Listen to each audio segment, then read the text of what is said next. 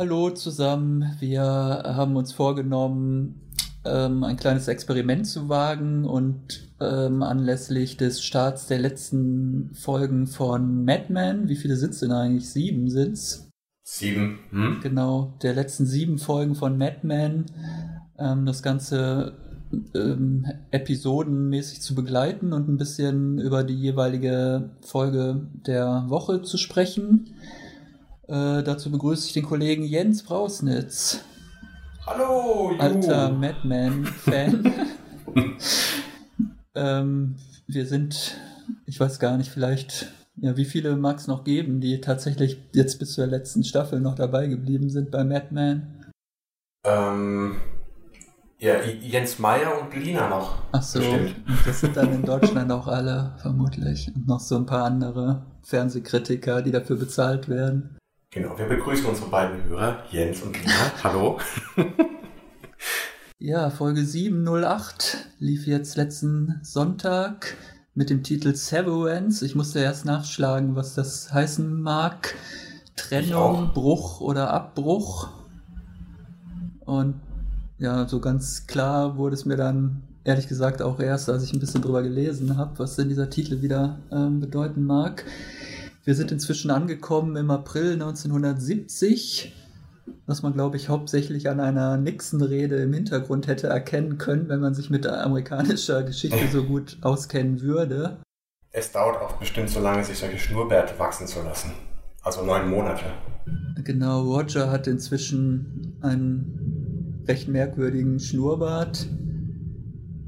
Ich habe auch nicht ganz verstanden, warum die am Anfang alle so komische Smoking-ähnliche, ja, was war das? Irgendwie so, so, so ein komisches Rüschenhemd mit Fliege haben die ja getragen. Ich weiß mhm. nicht, ob die von irgendeiner Oscarverleihung kamen oder ob das jetzt der allgemeine Kleidungsstil für Geschäftsleute im Jahr 1970 ist. Vielleicht eben der, der, der Einfluss von Woodstock. Es gibt ja Leute, die sich beschwert haben, dass die jetzt mit diesem neun Monatssprung tatsächlich äh, ja, Woodstock übersprungen haben. Weil sie sich wohl gewünscht haben, dass irgendwer äh, aus dem Press, dass die äh, drauf Bezug nehmen, auf dieses kulturelle Großereignis. Okay, aber so leicht macht es natürlich Matthew Weiner uns nicht. Ja, was war das Thema dieser Folge? Es fängt irgendwie alles damit an, dass ähm, Don ständig das Gesicht seiner ehemaligen Geliebten äh, Rachel Katz sieht, von der wir, glaube ich, auch seit der ersten Staffel überhaupt gar nichts mehr gehört haben. Aber genau. sechs Staffeln. Also die, es gibt halt diese Namensänderung, die halt schon äh, weil die hieß mal äh, anders Mankins, in, in der ersten Staffel. Ne? Genau, ja. Rachel Mankins, diese jüdische ja, Kaufhauserbin oder halt aus dieser Kaufhausfamilie, mit der Don das, was hatte in der ersten Staffel. Genau, und das ist ja eigentlich dann ein ganz klassischer dramaturgischer Griff, quasi am, am Serienende ähm, auch wieder Fäden aufzunehmen, die auf äh, den Beginn quasi verweisen. Und das ist, äh, Rachel ist da ein Ding ähm, in der Hinsicht und ähm, das Joan hat ja wohl auch mal äh, so eine, eine, Mode verkauft oder Kleider. Also sie wird ja in der, der Folge auch darauf angesprochen, ob sie den, den Angestellten-Discount, äh, ne, Rabatt in Anspruch nehmen möchte, was er dann ablehnt. Auch das ist ja im Prinzip ein Verweis wohl auf. auf das war äh, aber, glaube ich, ein paar Staffeln später. Das war so ungefähr in der fünften mhm. oder vierten oder fünften, als sie da mal kurzzeitig äh, gekündigt hatte bei der Agentur. Ja, aber in beiden Fällen wurde mir äh, schmerzlich bewusst, äh, dass ich, dass die erste oder zweite, auch vielleicht die ersten drei Staffeln einfach überhaupt nicht mehr so präsent sind, äh, wie sie es wohl sein müssten, um die jetzt, jetzt letzten Folgen wirklich komplett genießen zu können. Also ich konnte mich zumindest an, hm. an Rachel Mankins oder als der Name dann fiel, wusste ich natürlich, wer das ist, aber ich habe halt das Gesicht nicht erkannt. Also der Gag ist halt, dass Don sieht erst so eine Kellnerin in einem Diner, wo er mit, mit Roger essen geht und dann ist ja anscheinend das ist dann halt kurz halt wird die Schauspielerin praktisch ausgetauscht mhm. und dann halt so ein Schnitt wohl auf halt die Schauspielerin, die die Rachel gespielt hat. Das habe ich natürlich nicht erkannt. Und dann sagt er halt irgendwie immer, ich kenne sie doch irgendwo her, ich, sie kommen mir so bekannt vor. Und dann kurz darauf hat er noch so ein, ziemlich wirren Traum, wo ihm dann halt auch wieder die Rachel erscheint bei, bei so einem Casting für einen Werbespot, halt irgendwie nackt, mhm. nur mit Pelzmantel und nichts drunter bekleidet. Und ähm, das ist dann halt auch wieder die Schauspielerin, die vor sechs Staffeln mal eine mhm. wiederkehrende Gastrolle hatte. Und ähm, ja, dann versucht Don äh, Kontakt aufzunehmen, halt mit dieser alten Geliebten und erfährt dann aber, dass sie kurz vorher an Leukämie gestorben ist. Mhm. Und ähm, das ist sozusagen ein Abbruch, auf den der Titel ja wohl anspielt, dass äh, halt diese Beziehung irgendwie nie äh, zu einem Ende geführt werden konnte oder dass es da halt keinen runden Abschluss für Don gegeben hat, äh, den er sich jetzt wahrscheinlich nochmal gewünscht hätte. Wobei auch irgendwie die Frage ist, also fünf Staffeln haben wir gar nichts mehr gehört, dass er noch mhm. an diese Ex-Geliebte denkt und plötzlich nur weil er glaubt, sie da irgendwie wiederzuerkennen, hat er dann plötzlich das Bedürfnis, ja, irgendwie nochmal mit ihr zu sprechen oder diese Beziehung nochmal Revue passieren zu lassen. Ja, kann man aber auch nachvollziehen. Ne? Also ähm, man, man, kennt das ja, dass man, dass man Leute auf der Straße oder irgendwo äh, erkennt, die einen an irgendwen erinnern. Also ich, ich war, war äh, über Ostern in, in Tschechien auf einer, auf einer Hochzeit und auf dieser Hochzeit allein sind mir drei Leute über den Weg gelaufen, die mich an verschiedene Leute äh, aus meinem Leben erinnert haben, was ich außergewöhnlich erstaunlich fand. Ähm, und insofern, dass das äh, dass eine Kellnerin jetzt an, eine verflossene Geliebte erinnert, äh, ist jetzt nicht so ungewöhnlich, passt aber halt auch zu seinem Leben. Ne? Also er hatte sich ja ähm, von zwei Scheidungen jetzt quasi hinter sich und er hat ähm, sein Leben ist leer. Also es gibt ja auch diese Szene, wo er in seine Wohnung kommt mhm. und die ist komplett leer und er macht dann halt auch das Licht aus. Mhm, also es, es gibt eine Leerstelle in seinem Leben und sich einfach nur ähm, ja, irgendwelche Dinge, jungen Dinge in, in, ins Bett zu holen oder auf den Teppich. Ähm, das ist nicht das, was diese Leere in seinem Leben füllt und sich dann auf, auf, äh, an, an verflossene Geliebte äh, zu erinnern, das ist, mh, mm, ja, ich glaube, so ungewöhnlich nicht. Wobei diese Rachel ja, ich weiß gar nicht, was nicht sogar die erste Geliebte, die wir damals präsentiert bekommen haben, oder war vorher noch diese komische Künstlerin? Na, ich glaube, kennenlernen, zuerst war die Künstlerin und die Rachel war halt wirklich so ein Love, richtiger Love Interest. Äh, das war doch diese Kaufhauserbin oder so. Genau. Ne? Irgendwie und mit der wollte er wohl durchbrennen und was die halt äh, ja, abgelehnt hat. Die hat dann halt lieber das Kaufhaus weitergeführt. Genau, geheiratet und Kinder gekriegt und zwar halt in der, in der gleichen Kon äh, Kombination, wie er es auch hat. Ja, und die hatte dann praktisch so das erfüllte Leben mit Familie und mhm. Kindern, was Don halt irgendwie überhaupt gar nicht mehr hat. Und sie sagt ja auch in dem, in dem Traum, glaube ich, war es, ne, wenn sie rausgeht, you missed your flight. Was soll ja. das bedeuten? Du hattest ja. die Chance. Genau, ja. Oder zweimal vielleicht sogar. Was ihn jetzt aber auch nicht daran hindert, dann gleich irgendwie so einen komischen Quickie mit der Kellnerin im, im, äh, ja, im, im Hinterhof des Diners dann irgendwie noch zu haben. Ja, das ist auch nicht das, gebraucht. Ja, das war auch irgendwie sehr befremdlich. Ich habe auch die Motivation mhm. dieser Kellnerin nicht äh, nachvollziehen können, aber das sind ja. manchmal halt diese What the fuck-Momente, wo man irgendwie immer denkt, was, Unintended. ja, genau. Was, geht, was geht mhm. da jetzt wieder mit dem Drehbuchautor durch? Es ist irgendwie immer so. Also manchmal mhm. wird es so ein bisschen übertrieben, dass Don irgendwie wirklich so jede Frau sofort kriegt, die er haben ja. will. Also es ist irgendwie schon so ein bisschen unrealistisch, finde ich. Vielleicht als, als Nebenverdienst motiviert, beziehungsweise oder eben über den äh, Hunderter, den halt äh, schon äh, Roger in der äh, Szene Stimmt, am Anfang hat recht, liegen lassen. Recht großzügiges Trinkgeld gegeben. Genau.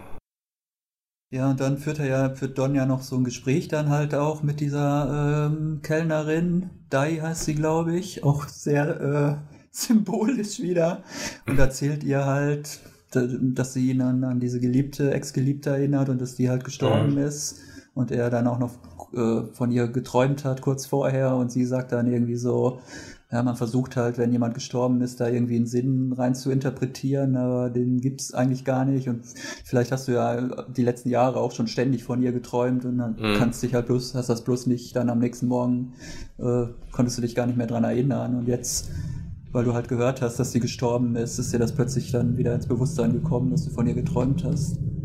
Ja. Und passend. Also, ja. Was halt auch gut dazu passt, ist dieser äh, äh, von Ted, ne, dieser, ähm, als der halt vorschlägt, also so, so diese, äh, sein, seine Tagline äh, vorschlägt, ne, mit den drei Frauen. Also jeder, äh, es gäbe drei Frauen im Leben eines jeden Mannes, ähm, wo ihm Don halt, äh, ja, dabei ertappt oder meint, ah, das wäre aber ein, ein, ein, also so ein, ein Spruch, den er sich schon, schon äh, länger halt aus mit sich herumträgt als Werbespruch, was der ja auch bestätigt. Ne? Und das ist jetzt wohl so eine Gelegenheit, die sich anbietet, aber passt natürlich genau zu dieser ähm, Interpretation, dass er diese, dass es drei Frauen im äh, Leben eines jeden Mannes gäbe. Ob das jetzt, das könnte natürlich auch äh, Mutter, die Hure und die Heilige sein oder als, als äh, Dreieinigkeit oder eben im Falle von, von Don ist es halt dann wohl eben eher seine beiden Ex-Frauen und die, diese eine Geliebte, an der er hing. Kommt so ein bisschen aus dem Nichts vielleicht, so ein bisschen unmotiviert, gibt aber ähm, vielleicht einen Hinweis darauf, ja, was wir in den, in den, letzten sechs Folgen dann noch zu erwarten haben. Ja, aber es gibt ja nicht nur bei ihm ne, dies, diese Trennungsmomente oder Entscheiden, Entscheidungsmomente, äh, sondern genauso bei Peggy, Joan und äh, Ken. Ne? Also von wem trennt Peggy sich von ihren Träumen eigentlich? Ja, mal wieder. Oder von, von ihrem äh, Ausweis. Beziehungsweise der Ausweis ist ihr Rettungsanker. Also sie soll verkuppelt werden mit so einem Typen. Ich weiß gar nicht, was der beruflich macht. Ich habe nur dann ein paar Tage später äh, irgendwie mitbekommen, dass es der Typ, der als Teenager, also der Schauspieler ist, der mhm. Mensch, der als Teenager mal in My So-Called Life, dieser Highschool-Serie mit Claire Danes, den Typen mit den wirren roten Haaren mhm. gespielt hat. Von, der, von den Haaren ist nicht mehr allzu viel übrig. Mhm. Er sieht jetzt inzwischen komplett anders aus. Und ähm, die gehen halt essen und ähm, dann sagt Peggy irgendwie, sie ist überhaupt noch nie im Ausland gewesen oder sie kommt, mhm. ist irgendwie überhaupt noch nie rausgekommen. Und ähm, eigentlich war ihr Traum so, dass sie dann halt, es gab ja mal in einer Folge, dass irgendwie das glaube ich, Don oder irgendein Partner nach Paris zu irgendwelchen äh, Aufnahmen äh, fliegen sollte und sie wäre da so gern mitgekommen. Mhm. Und äh, sie muss jetzt praktisch realisieren, dass halt, sie hat zwar jetzt eigentlich die Karriere weitestgehend so gemacht, wie sie sich das damals vor Jahren erträumt hatte. Ist ja inzwischen, glaube ich, was ist sie eigentlich? Creative Director ist sie, glaube ich, noch nicht. Textchefin oder sowas. Ja. Aber trotzdem sitzt sie da eigentlich im Büro Tag ein, Tag aus und hat dieses aufregende Jet-Set-Leben, was sie sich da erträumt hatte, führt sie halt immer noch nicht. Das mhm. und war, hatte auch noch nie Urlaub. Er sagt zu dem ja äh, bei dem Essen auch. Stimmt, ja. Und äh, da wird, ihr wird halt, glaube ich, selber bewusst, dass irgendwas äh, schiefgelaufen ist. Also einerseits alle Ziele erreicht oder so, so, so viel, wie man äh, zu der Zeit als Frau, äh, als wenn man als Sekretärin angefangen hat, wohl erreichen kann mit Ambitionen, aber eben auch viel hm, auf der Strecke geblieben und so richtig glück, glücklich oder angekommen ist sie auch nicht. Das Aspirin wird das vermutlich dieses Gefühl nicht dauerhaft vertreiben. Und richtig Geld hat sie eigentlich auch noch nicht. Das wirft sie dann eher Joan vor in so einer äh, sehr unangenehmen Szene mhm. im Fahrstuhl nach einem auch sehr unangenehmen Meeting mit, äh, ich weiß ja. gar nicht, das sind glaube ich die von der von dem Kon Konzern, der jetzt diese Agentur aufgekauft hat. Ich habe ehrlich gesagt ein bisschen den Überblick verloren. Diese Agentur ist so oft fusioniert, verkauft und sonst irgendwas worden. Nee, McCann Erickson ist eine andere Werbeagentur.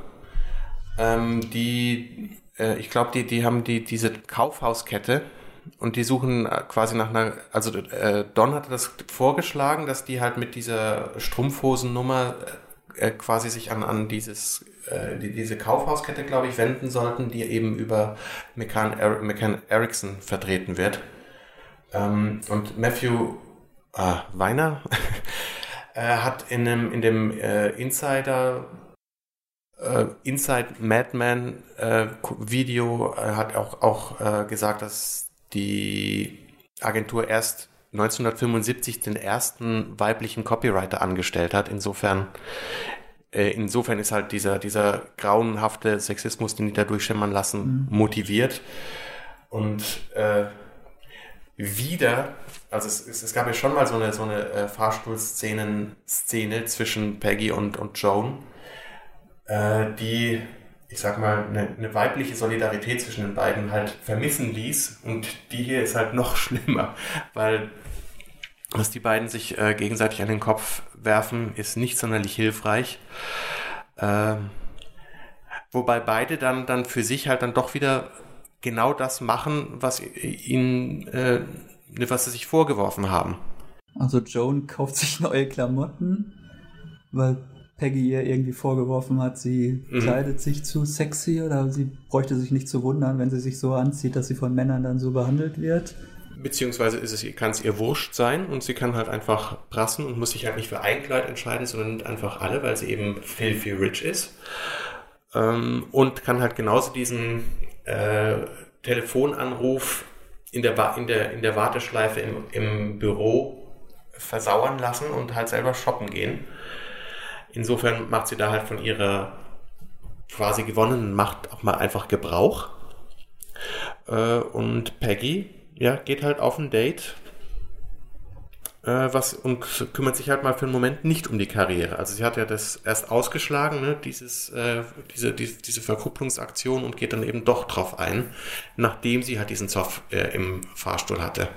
Und das sind halt beides dann eben auch ähm, ja, Spannungsbögen, die, die zu diesem Titel Trennung passen. Also für Spannungsbögen für Madman-Verhältnisse, weil ja. wahrscheinlich die meisten Fernsehzuschauer jetzt nicht allzu viel Spannung in so einer Folge erkennen würden, oder? Okay. Ja, gut, die, Spannung bei Madman war halt noch nie der, der äh, ein Whodunit, also es gibt keine Leiche, die irgendwo rumliegt, es wird niemand erschossen, ja, es, es gibt keine Verfolgungsjagd. Es gab diese Mystery Date Folge, das war, das war schon fast Lynch-esque. Ja, und, und Roger hat mal äh, Acid geraucht oder äh, ne, genommen, das war ähm, auch sehr schick. Ja, dann ähm, haben wir noch ähm, Ken, der mhm. wird auch getrennt, der wird nämlich rausgeschmissen, äh, nachdem er vorher eigentlich schon mit seiner Frau ständig diskutiert, äh, die ihn dazu überreden will, doch zu kündigen und, und sich lieber wieder seinem schriftstellerischen äh, Talent zu widmen. Er hat ja vor Jahren mhm. mal irgendwelche, waren es nicht sogar Science-Fiction-Geschichten, glaube ich, geschrieben. Ja, war, war da nicht so was mit einer Star Trek-Episode? Nee, das war der andere. Das war der, äh, dessen Namen ich immer vergesse, ja. der zu den Hare Krishnas gegangen mhm. ist. Ah, genau. Der hat ja dieses unheim diese unheimlich schlechte, dieses unheimlich mhm, schlechte ja. Drehbuch zu einer Star Trek-Folge geschrieben ob das eigentlich äh, Vince Gilligan inspiriert hat, unter anderem bei Breaking Bad, diese, diese komische Star Trek-Episode unterzubringen. Wobei, die hatten im Writers Room auch erzählt, dass das so, so ein ewiger Running Gag war, bis der das endlich unterbringen konnte. Ich wusste ja. nicht, dass es da eine Star Trek-Episode gibt.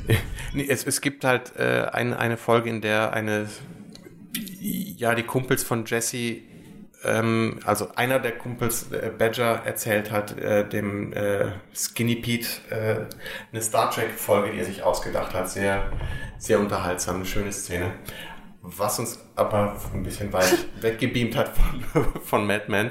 Und Ken hat, genau, der hat eine Kurzgeschichte veröffentlicht in irgendeinem genau, renommierten da war ja, Magazin. Da war ja der, mein Gott, heißt er nicht auch Pete? Ich komme gerade mit dem Namen Pete Campbell. Mhm.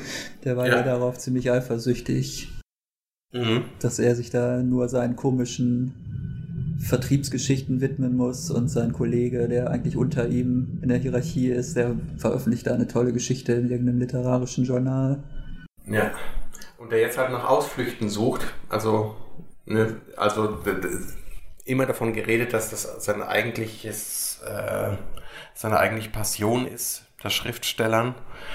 Und da, wo sich die Gelegenheit bietet, schlägt das seiner Frau gegenüber aus und dann schlägt das Schicksal halt äh, wunderbar zu und er wird vor die Tür gesetzt. Ja, und dann nimmt er aber irgendwie, wenn ich es richtig verstanden habe, jetzt schon wieder irgendeinen Job an als äh, in, in, der Werbeabteilung mhm. oder Marketingabteilung äh, von einem Unternehmen, äh, wo halt die Agentur unter Vertrag steht mhm. und er ist jetzt dann praktisch der vom Angestellten zum Auftraggeber gewechselt oder zum Klienten geworden. Genau, aber er macht ja nur, um sich zu rächen. Und das äh, widerspricht ja dem, was er kurz zuvor Don gesagt hat, wo er halt eben meint, er würde genau das, das machen, eben äh, diesen Traumschriftsteller zu, äh, zu werden, zu verfolgen. Ähm, wo ja auch Pete meinte, ey, du wirst super auf dem, dem Umschlag aufsehen, ne, mit dieser, das Foto mit der Augenklappe. Ähm, Piet, Aber, das alte Wiesel, mhm. hat sich ist auch nicht sympathischer geworden. Ja. Er sagt da noch so was großartig Schleimiges wie, ah, wenn du doch mal wieder in die Werbung zurück bist, dann zöger nicht, mich zu kontaktieren. So, ich mhm. habe wirklich nur Gutes über dich zu sagen.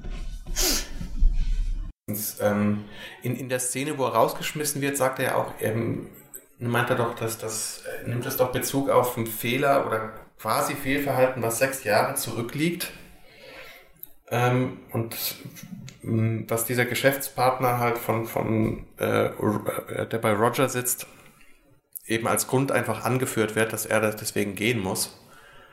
Okay, daran ähm, konnte ich mich jetzt nicht mehr erinnern. Was ist vor da, sechs Jahren passiert? Nee, also er sagt es und, und vor sechs Jahren ähm, äh, kann es nicht sogar sein oder passt es nicht sogar mit dem Ausbruch vom Vietnamkrieg zusammen? Wie auch immer, es ist, es ist halt dieser so ein Rache-Moment, der ganz klar dazu beiträgt, dass er aus dieser Firma geschmissen wird. Aber er bleibt halt, er gibt halt auch selber dann auch dem Rachegefühl nach, um sich halt für die mangelnde Solidarität seitens Roger oder der Agent äh, seiner, der, der Firma ähm, selbst wieder zu rächen. Mhm. Also es ist ja bitter oder schade, dass man das, aber es ist eben klassisch für, für Madman, solche äh, verschiedenen Verhaltensweisen parallel äh, zu erzählen in einer Folge. Und das Ganze immer begleitet von dem wunderschönen Song Is This All There Is von Peggy Lee. Mhm. Und ich glaube, nach dieser Folge muss man diese Frage einfach mit Ja beantworten. also alle Figuren haben irgendwie nicht das im Leben gefunden oder haben vielleicht auch zu viel erwartet oder müssen sich irgendwie eingestehen, dass das Leben nicht mehr für sie bereitgehalten hat, als das, was sie jetzt halt bekommen haben und was halt relativ ernüchternd ist. Mhm. Ja, was denken wir über die, die sechs Folgen, die noch ausstehen? Was kommt noch auf uns zu oder was wollen wir gern sehen? Ja, ich bin natürlich vor allem gespannt dann auf die Schlussszene oder was jetzt. Also, ich habe ja auch so meine Theorie oder es gibt ja immer wilde mhm. Spekulationen, passiert jetzt das, was im Vorspann immer schon angedeutet wurde, dass Donner aus dem Fenster springt. Das wäre vielleicht ein bisschen zu einfach. Nee, glaube ich nicht. Ähm, Matthew Weiner hat auf, ich glaube, ähm, ja wahrscheinlich in mehreren Interviews, ich habe es halt auf dem äh, ja, Berlinale Campus Interview, was halt live gestreamt wurde, dieses Jahr halt zufällig auch äh, gehört, wo er eben meinte, dass, dass jede dieser sieben Folgen wie ein kleines Finale wäre. Ähm, und ja, also ähm, was ich mich halt, ich meine, ich glaube halt nicht, dass, dass Don in dem Beruf bleibt. Aber was er dann macht, äh, kann ich, kann ich nicht absehen. Also ich glaube halt auch einfach auch, dass sich die Werbewelt ähm, sehr ändern wird und dass solche Werbedinosaurier wie Don einfach hinfällig werden. Mhm. Also es wird, hat sich ja schon angedeutet, ähm, in der Einführung der Wichtigkeit, dass Daten auf einmal viel wichtiger werden, was dann sich dann in dem Computer ähm, manifestiert hat im Büro, was ja auch zu, zu äh, skurrilen Nebeneffekten geführt hat in den, in den letzten Folgen. Und die Linie wird ein bisschen weitergeführt, finde ich. Sie haben doch diesen äh, Topaz oder wie, wie heißt das? Ja, ich glaube Topaz heißt, heißt die Marke, Strumpfhosenmarke, die sie haben und die kriegen doch eine, hier eine billige Konkurrenz.